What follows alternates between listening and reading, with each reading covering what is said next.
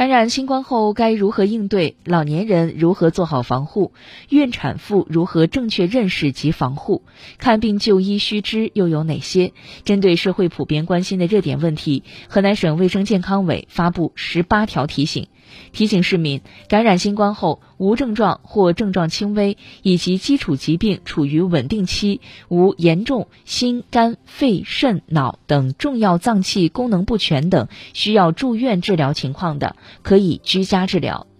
出现呼吸困难或急速，或经药物治疗后体温仍持续高于三十八点五摄氏度超过三天，或原有基础疾病明显加重且不能控制，要及时去医院治疗。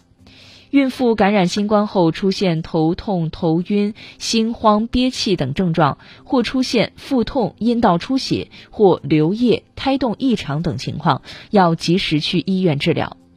感染新冠奥密克戎毒株后，以上呼吸道症状为主，主要表现为嗓子不舒服、咳嗽等；无症状和轻型大约占了百分之九十以上。